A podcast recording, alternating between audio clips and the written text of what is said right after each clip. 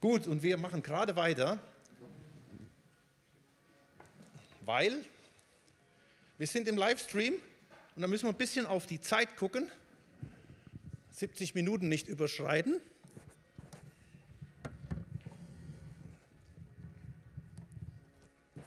Und auch, wir haben ja noch einen zweiten Gottesdienst. Hey, herzlich willkommen, dass wir gemeinsam Gottesdienst feiern können. Und wir machen da weiter, wo wir stehen geblieben sind. Wir sind ja mitten in der History. Ich habe es eben auch schon im Gebet gesagt. History ist seine Geschichte mit dir und mit uns. Und das gilt für jetzt und das gilt auch äh, für ein Leben nach Corona. Ja, wir glauben das einfach, dass es sowas gibt. Amen. Ein Leben nach Corona. Und egal was auch immer kommt, und es ist ja nicht jetzt, ja, jetzt haben wir nur noch hier Happy Life, das werden wir mal im Himmel haben. Aber äh, egal was ist, was haben wir gelernt daraus? Und wir haben gesagt, back to the roots, lass uns zurückschauen zu dem, was wir ähm, ja, aus der Bibel auch rauslernen. Was wir lernen am Anfang. Back to the roots, zurück zu den Wurzeln und dann gucken wir einfach, was haben die denn in der Apostelgeschichte? Wie haben die denn Gemeinde gelebt? Wie haben die das denn gemacht? Genau, und da haben wir ein Schlüsselwort letzte Woche bereits gesehen und dieses Wort heißt Beständigkeit. Beständigkeit. Und ich glaube, das ist ein Wort, was mega wichtig ist. Nicht nur, weil es, ja, Corona war beständig, der Lockdown war beständig im letzten Jahr, das war so die Beständigkeit. Aber ich weiß nicht, wie es euch ging. Ich habe bei mir wieder erlebt, die Dinge, die vorher gut waren, die vorher beständig waren, die sind auch jetzt oder die haben auch durchgetragen durch diese Zeit und waren beständig und haben das wirklich auch uns durchgetragen. Und die Sachen, die unbeständig waren, die haben auch nicht unbedingt gehalten. Und zu ein paar Dingen habe ich letzte Woche schon was gesagt. Da ging es in erster Linie um Gemeinschaft. Gemeinschaft, das habe ich versucht zu erklären, haben uns ausführlich angeschaut, dürft ihr nochmal nachschauen, was das bedeutet, auch für uns als Gemeinde, was das für ein Wert ist, dass wir als Gemeinde zusammenkommen, dass wir als Gemeinde hier sind. Und dann hat es ja diesen Vers hier, der das nochmal zum Ausdruck bringt. In Apostelgeschichte 2, Vers 42, da heißt es, sie blieben beständig. Da ist nicht nur die Rede von Gemeinschaft, was, was der Schlüssel eigentlich ist, sondern in der Lehre der Apostel heißt es da noch und im Brotbrechen und in den Gebeten. Nun werde ich heute Morgen oder hier zumindest im ersten Gottesdienst mich auf das Brotbrechen konzentrieren, ja? Weil das ist ja etwas, wo du sagst, pff, das kann man streichen, das passt da irgendwie nicht rein. Ja? Ich meine, Lehre, logisch, Bibel, Wort Gottes, will ich jetzt heute Morgen gar nicht zu viel zu sagen, haben wir schon oft auch dazu gesagt, ja, dass die Bibel uns mega wichtig ist, nicht nur seit Corona, sondern auch schon vorher. Darum lernen wir Vers für Vers durch die Bibel und darum machen wir das beständig, ja. Ich glaube auch nach wie vor, es ist nicht so dieses, diese Blitz, dass du sagst, oh, Wort Gottes ist wichtig, ich schlage die Bibel auf und wenn jetzt Gott nicht direkt konkret irgendwas macht, dann kann ich die Bibel wieder auf die Seite legen, sondern ich habe für meinen Teil gelernt, dass Beständigkeit ist so mega wichtig. Gerade im Blick auf die Bibel. Und im Blick auf Gebet gilt das Gleiche. Dass wir dran sind, dass wir dranbleiben. Nicht nur sonntags morgens in der Anbetungszeit, sondern die ganze Woche drüber. Ja? Durch die ganze Woche hindurch. Anbetung ist eigentlich nur noch mal so ein Output von dem, was die ganze Woche über passiert ist, wie ich Zeit mit Gott verbracht habe. Und jetzt kommen wir nochmal als Gemeinde zusammen und bringen das nochmal zum Ausdruck. Also, die zwei Punkte, die lasse ich jetzt mal ein bisschen auf die Seite und ich möchte mich äh, mit euch konzentrieren auf diesen einen Punkt, wo es hier heißt, sie blieben beständig im Brotbrechen. Das ist allein schon so ein Wort in sich, ja. Sagst du, das das, also das Außenstehende, wird sagen, sie Brotbrechen, was, was, macht man denn da? Ja. Äh, wie Insider wissen natürlich, da geht es um das Abendmahl. Das gab es früher mal richtig mit richtigem Brot, was man gebrochen hat und heute eher so in homöopathischer Form hier, Corona-konform. Aber ich finde das cool, dass, dass Leute sich da was bei gedacht haben, dass man sowas auch, egal wie, feiern kann. Brot brechen, ja, es sagt schon das, was es ist, Brot brechen, Abendmahl. Aber warum, um Himmels Willen, soll das wichtig sein für uns? Was soll das, was soll das für, für, ein, für, ein, für, für ein Benefit haben, für einen Output haben, für, für eine Wichtigkeit haben für unser geistliches Leben? Nun vielleicht mal zum zum, nochmal zur Zusammenfassung, was die meisten auch sicherlich von euch wissen, das Abendmahl hat ja nicht Jesus erfunden als solches, sondern das Abendmahl, das hat Gott dem Volk Israel gegeben, als sie in der Gefangenschaft waren in Ägypten, wo sie das Passalam geschlachtet haben, wo äh, Gott sich zu diesem Volk gestellt hat. Reicht die Zeit gar nicht aus, das alles im Detail zu erklären, aber damit dass sie das Passa immer wieder gefeiert haben, auch heute noch übrigens, die Juden, bringen sie zum Ausdruck, Gott ist treu. Er hat uns aus der Sklaverei rausgeführt, auch in den 40 Jahren, wo wir in der Wüste rumgekurvt sind. Er war immer bei uns gewesen, hat uns immer begleitet, hat uns nie im Stich gelassen und er wird auch immer bei uns bleiben. Deswegen haben wir auch das Segenslied eben gesungen. Das sind Fakten, das ist eine Tatsache, das ist eine ganz, ganz wichtige Sache, dass Gott zu seinen Zusagen steht. Und nun feiert Jesus dieses Passa mit seinen Jüngern und bringt da nochmal eine ganz neue Bedeutung rein. Ja?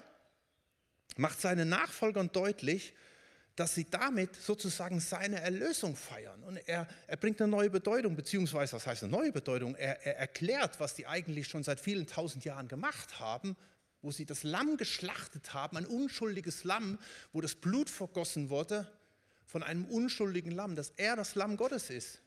Das Israel schon tausende Jahre vorher gefeiert hat und jetzt wird, wird das erfüllt in Jesus, dass er sein Leben gibt für uns Menschen und damit zum Ausdruck bringt, ich habe euch lieb, ich habe euch erlöst, wie wir eben gesagt haben, Gott ist gut und er tut Gutes Kommt her, alle zu mir, die ihr mühselig und beladen seid. Ich will euch Ruhe geben. Und das bringt er zum Ausdruck. Ja? Das Brot, was gebrochen wird, das Brot, was symbolisiert sein Leben, was er gegeben hat, und den Wein, den sie trinken, ein Symbol für das Blut, was er vergossen hat. Darum heißt es im Galater, im 1. Korinther 10, Vers 16, der Kelch des Segens, den wir segnen, ist er nicht die Gemeinschaft des Blutes des Christus? Und das Brot, das wir brechen, ist es nicht die Gemeinschaft des Leibes des Christus. Und Betonung liegt auf dem Wir. Deswegen ist es auch wichtig, dass wir gemeinsam das Abendmahl feiern und zum Ausdruck bringen für der sichtbaren und unsichtbaren Welt. Wir sind, ich sag mal so, wir sind Jesus. Wir sind der Leib Jesu. Wir sind der Leib Christi. Und Christus ist unser Haupt. Und nichts und niemand darf uns antasten weil wir zu Jesus gehören. Wir bringen dieses eine nochmal so zum Ausdruck, indem wir das Abendmahl feiern. Ich habe es immer am liebsten mit einem dicken, fetten Leib, den man rumreicht, aber das ist ja alles in diesen Zeiten, in Zeiten wie diesen gar nicht mehr so einfach. Ja, bei uns gab es das noch früher in der Gemeinde. Ein großer Leib, frisch gebackenes Brot von der Oma Schuster und dann richtigen, guten, tiefen Rotwein, wo man vorne die Decke aufgehoben hat und der ganze Raum roch nach diesem fast gelagerten Wein. Ja. Das darf man alles heute nicht mehr so praktizieren. Aber ist ja völlig egal. Hauptsache, wir machen es und bringen das zum Ausdruck. Ja, Amen. Oh, das war ja jetzt mal gut, so ein richtiges Amen aus der Ja, genau, und das, das tun wir auch. Und liebe Livestream-Gemeinde da auf dem Monitor, ihr könnt euch jetzt schon mal eindecken. Ihr habt sicherlich nicht sowas hier zu Hause, aber geht doch mal in den Kühlschrank, holt irgendwas zu trinken. Und ähm, Brot habt ihr mit Sicherheit auch. Und ähm, dann werden wir das nachher gemeinsam miteinander feiern. Aber was jetzt mein eigentlicher Punkt ist, das ist wichtig, so was ich jetzt gerade erklärt habe, aber bei diesem, sie waren beständig im Brotbrechen, glaube ich, da spielt noch eine andere Komponente mit. Und zwar geht es um etwas ganz, ganz Vertrautes.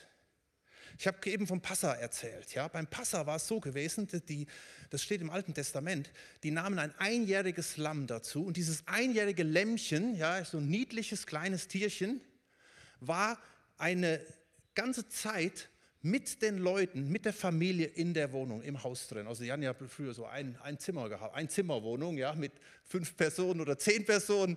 Und dieses Lämmchen, dieses niedliche Lämmchen war bei ihnen. Und dieses niedliche Lämmchen wurde geschlachtet. Das war was, was ganz Vertrautes. Ich weiß nicht, ob die überhaupt da die Kinder dann Brocken runtergekriegt haben von diesem Lamm. Ja. Äh, ich weiß, in Zeiten, wo es viele Vegetarier gibt, die sagen, what? Das hat Gott angeordnet, ja. Wollen wir jetzt nicht drüber sprechen, aber ähm, es soll nur was Vertrautes zum Ausdruck bringen. Das ist was ganz Vertrautes, was Inniges. Und dieses Beständigsein im Brotbrechen, glaube ich, hat die Gemeinde darum getan, weil sie ganz eng mit Gott waren. Und jetzt bringe ich ein Wort, das ist mir an der Stelle wichtig, Intimität. Was macht das Wort mit dir? Viele äh, richtig äh, super fromme würden sagen, geht es eigentlich noch? So ein Wort hat da nichts zu suchen. Ja, Intimität, damit verbindet man einfach häufig Sex. Die sind intim. Aber Intimität bedeutet einfach was ganz, ganz Inniges. Neulich sagte mir ein Pastor, ich sprach mit einem, sagte er, du Roland, was, was meinst du? Ich habe das Wort gebraucht in der Predigt und nachher hat mich jemand dermaßen bombardiert, hat gesagt, das geht gar nicht. Sowas sagt man nicht über Gott, im Gottesdienst. Ist das okay? Sag ich, natürlich ist das okay. Das ist das Intimste, hier, sie waren beständig im Brotbrechen, das Intimste, was es überhaupt gibt, intim zu sein mit Gott. Ich lese euch mal was vor von, äh, aus dem Buch von Rainer Harter, dem Leiter vom Gebetshaus Freiburg. Der hat ein Buch geschrieben, Brande nicht unser Herz, über diesen Begriff Intimität und Glaube. Er sagt folgendes. Intimität beschreibt einen Zustand tiefster Vertrautheit. Im Hohelied sagt das Hirtenmädchen Sulamit über ihren Geliebten folgende Worte. Ich gehöre meinem Geliebten und sein Verlangen gilt mir. Hohelied 7, Vers 11. Sie weiß genau, dass nicht nur in ihrem Herzen ein Verlangen nach dem Geliebten wohnt, sondern dass er sich auch nach ihr sehnte. Das Hohelied ist eine Allegorie auf Christus und seine Gemeinde. Jeder von uns sehnt sich nach Intimität und nach vertrautem Umgang mit einem Geliebten gegenüber.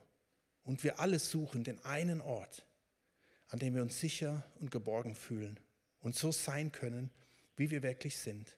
Der vollkommene Ort dafür ist in Gottes Gegenwart. Nun, dieses Gefühl der Intimität bringen wir unweigerlich mit Beziehung, mit Sex in Verbindung. Aber grundsätzlich, das Tiefste überhaupt, Gott hat uns geschaffen mit einem Wunsch nach Intimität. Und der tiefste Wunsch, den Gott in unser Herzen hineingelegt hat, und wir checken es nur nicht, ist der Wunsch nach Intimität mit Gott. Ganz eng, ganz intim, ganz vertraut zu sein. Und das war der Grund, warum die erste Gemeinde immer zusammenkam, weil das alles Menschen waren, die hatten diesen gleichen Wunsch, das gleiche Verlangen und sie feierten das Mahl, das Abendmahl. Apostelgeschichte 2, 46. Jeden Tag waren sie beständig und einmütig zusammen und brachen das Brot in den Häusern mit Frohlocken, andere Übersetzung wäre mit Begeisterung, ja, und Einfalt des Herzens, authentisch. Oder Apostelgeschichte 20, Vers 7, am ersten Tag der Woche aber, als die Jünger versammelt waren, um das Brot zu brechen jede Woche. Und wie gesagt, das war nie, keine, wir denken immer an das liturgische Ding da. Das war nichts Liturgisches, das war ganz, ganz tief. Und dieses Abendmahl hat das nochmal so zum Ausdruck gebracht. Die Frage ist nur, wer will das denn eigentlich? Ich, ich finde es so tragisch, dass gerade im christlichen Bereich so viel Distanz da ist. So viel, ich nenne es halt eben immer Religiosität. Religiosität ist für mich, sobald einfach nur noch äußerer Schein da ist und nichts mehr Power und intim ist. Ich musste ebenso denken, als wir dieses Lied gesungen haben, Ich liebe dich, Herr. Das war meine erste Begegnung mit, mit einer Intimität zu Gott. Das war so eine Zeit, ja, so 18, 19, wo man sich ständig verliebt in andere, ein anderes Mädel und so und irgendwie ständig irgendwelchen Kummer hat. Und da ist Gott mir begegnet und da habe ich etwas erlebt, was ich nie zuvor erlebt habe. Und das kam bei mir tatsächlich mit diesem Lied hier, Ich liebe dich, Herr. Da gibt es noch so eine alte, so eine alte Version, ja, kennt ihr vielleicht noch. Und das ging mir so nahe, obwohl ich gelernt hatte aus meinem religiösen Hintergrund, das ist so etwas Emotionales, da haben wir nichts mit zu tun. Ja? Und es ging mir so nah. Und wisst ihr, manchmal frage ich mich, ich mache seit, seit über 20 Jahren predige ich hier, und manchmal frage ich mich, ehrlich, bei einigen, warum haut, hast du den Eindruck, das kommt irgendwie nicht an? Und warum hast du, hat man manchmal den Eindruck, hey, da kommt irgendwas dazwischen und schon ist jemand weg vom Fenster. Und warum hat man manchmal den Eindruck, sobald jemand 10, 20, 30 Jahre mit Jesus unterwegs ist, da ist so viel Tradition drin, da ist so viel äh, irgendwie nichts von Intimität, ja, die suche ich woanders. Meine Begeisterung, die suche ich woanders. Aber wa wa warum ist das nicht? Warum fehlt das? Und mir ist, mir ist das so ein Anliegen. Auch ich bin jetzt 40 Jahre mit Jesus unterwegs, über 40 Jahre. Und wisst ihr, mir ist das nach wie vor ein Anliegen, mehr zu wachsen, Jesus mehr zu erleben, mehr begeistert zu sein von ihm. Und nicht die Nase zu rümpfen, wenn irgendwelche Worte fallen. Boah, das gehört hier nicht hin. Ich finde das so cool, dass wir in letzter Zeit, in den letzten Monaten, da ist so, so, ein, so ein Verlangen da nach mehr von Jesus, nach mehr Heiliger Geist. Und ich finde das so stark. Und wenn dann jemand mir eine E-Mail sagt und sagt, die Gemeinde wird mir zu charismatisch, ich gehe, dann sage ich, geh mit Gott. Dann such dir eine Gemeinde, wo es anders ist. Wisst ihr, wir sind nicht zu charismatisch. Wenn das charismatisch ist, wenn wir uns sehnen nach dem Heiligen Geist, nach Gottes Gegenwart, Leute, dann haben wir irgendwas nicht verstanden. Und mittlerweile darf ich das sagen als alter Knabe hier. Ja? Früher hat man immer gesagt, hey, lasst dir das mal von einem alten Bruder sagen, ja, ihr Jungen, ihr, ihr immer mit eurem emotionalen Zeugs. Jetzt, das hat das, der Vorteil, wenn man ein bisschen älter ist, ich gehöre ja schon zu den Seniors, 50 plus, und sagen, hey, sehn dich nach mehr von ihm, nach mehr von seiner Gegenwart. Mich hat das so begeistert, Amen. Mich hat das so begeistert, da gab es ja so einen ziemlichen Hype um den, äh, um den Philipp Mickenbecker. Habt ihr das mitbekommen? Wer hat das mitbekommen irgendwie? Ach ja, alle, ja. Das ging ja durch alle Medien durch. Und ich bin immer so jemand, wenn so ein Hype ist, dann halte ich mich eher immer ein bisschen zurück. Ja, ich weiß nicht, ob es dir auch so geht. Und, und ich habe erst, erst, erst spät auf den Zug aufgesprungen, ja, ähm, als ein bekannter Pastor hier in Stuttgart äh, die Predigt gehalten hat, was können wir lernen von dem Leben von Philipp Mickenbecker. Ja, und dann habe ich gedacht, was, was, war, was war da eigentlich los? Ja? Ein junger Kerl, knapp 24 Jahre, der so eine Begeisterung hat, nicht nur vom Leben, sondern auch von Jesus. Ja, der war im, im Nachtcafé eingeladen, im Stern TV eingeladen. Warum? Weil er nicht nur ein YouTuber war, sondern weil er auch Krebs hatte. Weil er, sein Bauch war schon offen, der, der, den ging so richtig dreckig.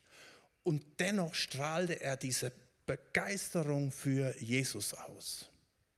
Jetzt könnten wir das sagen, ja, der war ja auch nicht langgläubig und ah, der musste, wenn der erst mal so alt und so.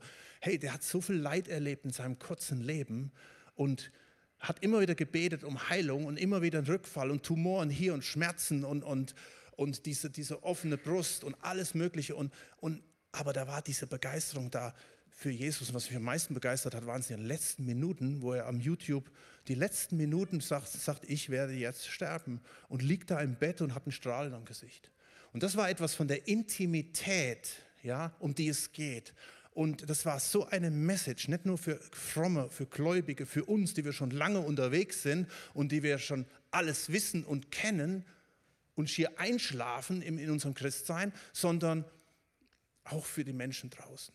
Und das ist mir einfach an der Stelle so ein ganz, ganz starkes Anliegen, dass wir davon angesteckt werden. Ja, und dann siehst du, habe ich mir die Beerdigung von ihm angeguckt und dann geben zwei Leute Zeugnisse und die sagen, ich habe mich danach entschieden für Jesus und habe mich gerade taufen lassen. Ja? Oder diese, diese Superstars, Instagram-Zwillinge Lena und Lisa und die eine sagt, die Lisa, ja und ich lasse mich jetzt auch taufen. Und wir sind schon 50 Jahre unterwegs und sagen, ich lasse mich nicht taufen zum Beispiel. Ja? Äh, und ich möchte einfach hier an der Stelle das nochmal mitgeben. Und ich gucke jetzt auf die Uhr. Ich werde um halb elf werden wir hier mit dem Worship weitermachen. Und ich möchte jetzt, Sven, gut, ja? Habe ich Sven versprochen. Und ich möchte jetzt, dass wir aufstehen. Ich möchte jetzt, dass wir aufstehen. Und ich möchte, Herr, dass, dass diese, dieser Lebensstrom und nochmal richtig auf uns draufkommt, dass wir das erleben. Gerade uns auch, die wir schon, schon fünf oder zehn oder zwanzig oder dreißig oder vierzig Jahre mit Jesus unterwegs sind. Wir möchten neu angesteckt werden von deiner Gegenwart, von, von deinem Feuer, von der Kraft deines Heiligen Geistes. Komm du auf uns. Ihr dürft schon nach vorne kommen und spielen, wenn ihr wollt. Und wir wollen einfach jetzt in dieser Haltung der Anbetung herstehen. Und ich möchte das nochmal aussprechen über dir. Sehn dich wieder neu nach Intimität. Ich spreche es ganz bewusst aus, nach Intimität mit Gott, mit deinem Heiland. Ich weiß nicht, nach was du dich gerade sehnst, was gerade durch deinen Kopf geht. Und, und das, das, gilt für alle, das gilt für äh, uns Ehepaare und Familien und das gilt für, für alle Singles, die hier sind. Sehn dich nach, nach der Gegenwart Gottes. Wenn es heißt, sie blieben aber beständig im Brechen des Brotes, dann war da diese innige Sehnsucht nach Gottes Gegenwart, ihn aufzunehmen, wieder ganz neu. Und Herr, das wollen wir jetzt auch tun. Wir wollen dich jetzt aufnehmen. Und ich möchte euch einladen, dieses Mal jetzt vorzubereiten, indem ihr erst die Klarsichtfolie oben löst und dieses Brot in die Hand zu nehmen. Wir sind der Leib, wir sind ein Leib und Jesus möchte, dass wir ihn widerspiegeln hier auf der Erde. Du bist kein Philipp Mickenbecker und vielleicht kannst du auch froh sein darüber, weil du dann vermutlich nicht so ein Krebs oder Tumor hast wie er. Aber du bist eine eigene Person. Und du kannst sagen, Gott, rühre du mich wieder neu an. Ich möchte ein Teil von dir sein. Ich möchte deine Liebe und deine Gegenwart ausstrahlen. Und ich möchte dich neu aufnehmen jetzt. Und er hat uns dieses Schmecket und sehet, wie freundlich der Herr ist. Er hat uns dieses zum Schmecken gegeben. Wir sollen es fühlen. Sagst vielleicht, Glaube hat nichts mit Gefühl zu tun. Da muss, muss ich dich enttäuschen. Oder ich darf dir sagen, doch. Du darfst, das fängt schon beim Abendmahl an. Das ist, damit wir es fühlen und schmecken. Und jetzt lass uns das gemeinsam nehmen und weih dich wieder ganz neu deinem Herrn.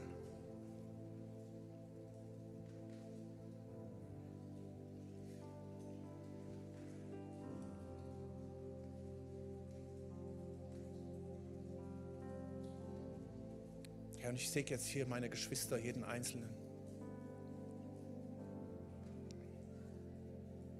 so wie wir das Brot jetzt gefühlt haben. Es war jetzt nicht viel, es war wenig. Aber Herr, du gibst nicht nur ein wenig, die Fülle ist in dir. Wir wollen uns neu dir weihen mit unserer Leiber, mit unserem Körper, mit unseren Sinnen, mit unserem ganzen Leben.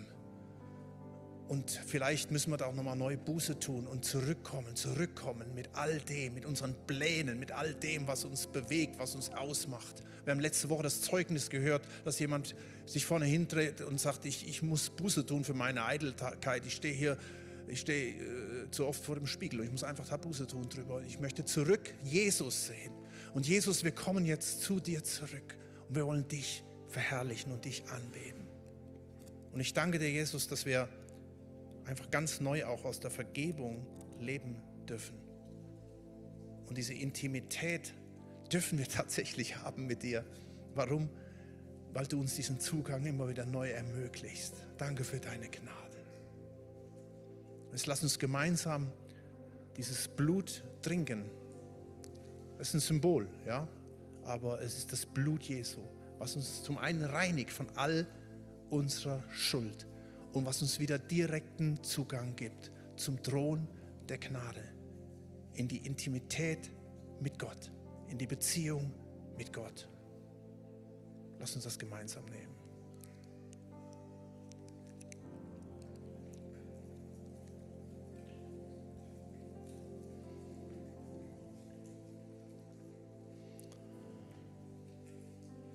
Mein Wunsch ist, dass niemand hier rausgeht, der nicht diesen tiefen Wunsch im Herzen hat, beständig zu sein in diesem Brechen des Brotes, beständig zu sein in der Intimität mit Jesus. Und vielleicht sich wieder neu entscheidet, Zeit mit ihm zu verbringen im Gebet, das Wort zum Mittelpunkt seinem Leben zu machen. Halleluja, Jesus, danke, dass du hier bist.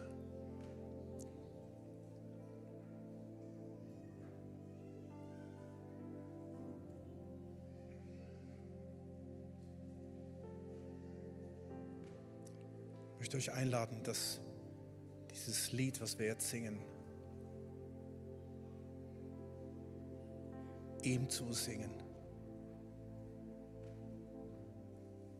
ihn zu bekennen, vielleicht nochmal neu äh, wie so ein Gelübde abzulegen, Jesus dein ganzes Leben zu geben und ihm nachzufolgen.